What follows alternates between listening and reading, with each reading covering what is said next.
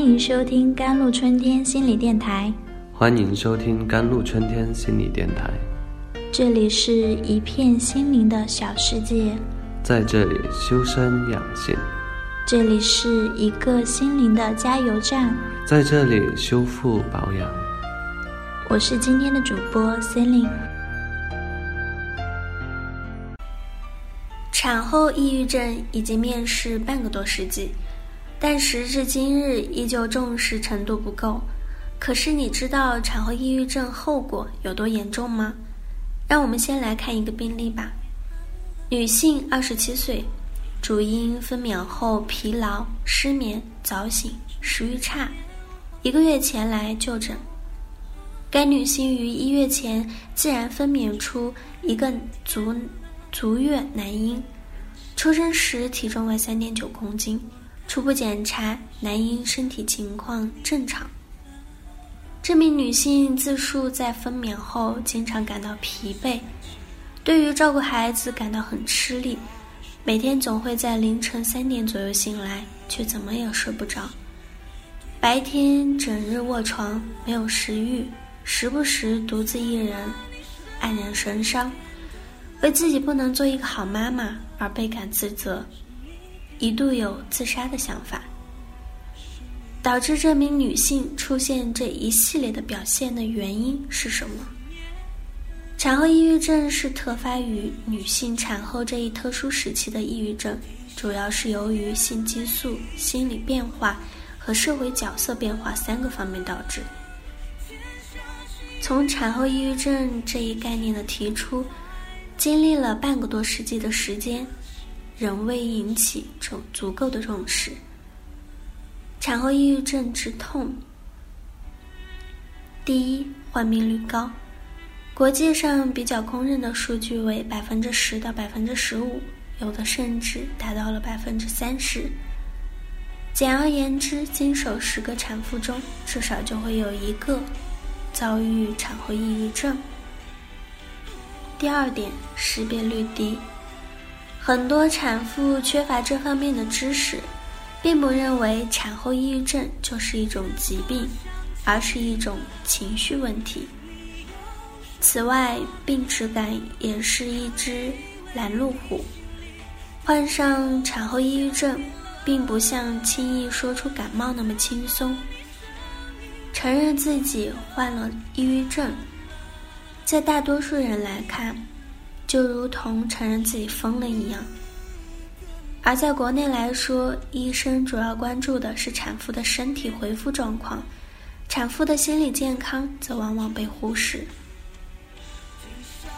临床医生对产后抑郁症的知识掌握不多，缺乏一双慧眼来识别产后抑郁症，也是其识别率低的原因之一。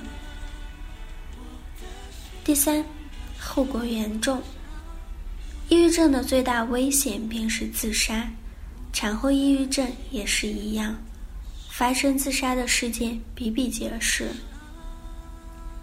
而最惨的，莫过于产后抑郁症激发的扩大性自杀，即产妇自杀前先将自己的孩子杀死，然后自杀，这类惨剧也屡屡见报。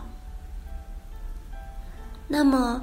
如何区分情绪低落与产后抑郁呢？一般可以从以下三个维度进行初步考虑。第一是持续时间，一般产后情绪低落常发生于产后的七到十天，和一些现实事件联系较为紧密，一般都能在两周内消失，不会持续好几周或几个月。第二。症状表现：产后情绪低落，大多只涉及情绪问题，表现为情绪上的郁闷、低落，也伴有注意力不集中、失眠、食欲不振等表现。而产后抑郁症涉及多个方面，如认知、意志、行为和躯体症状，且症状更加严重。第三点呢是严重程度，产后情绪低落具有自限性，一般对生活和工作影响不大，而产后抑郁症严重影响产妇的社会功能。很多患病产妇无法照料照顾自己和婴儿。产后抑郁的临床表现有哪些？第一点是情绪低落，常无缘无故的哭泣，心情一直处于低落的状态，并具有澄清目重的特点。第二点是兴趣和愉快感丧失。心里面无法体验到愉快的感觉，对于自己非常喜欢的事物，怎么也提不起兴趣。第三点，注意力不集中，记忆力下降，思维迟缓。第四点，疲乏感，丧失精力，即使长时间卧床也不能恢复。第五点，自责，自我评价低，负罪感，悲观。第六点。活动减少，不愿出门。第七点是对未来不抱有希望，甚至有轻生或扩大性自杀的念头。第八点，躯体症状：入睡困难，容易惊醒，一早醒最具有特征性，如正常情况下七点起床，但三点就醒了，并无法继续入睡。食欲、体重、性欲降低。头晕、头痛、恶心、呕吐等等。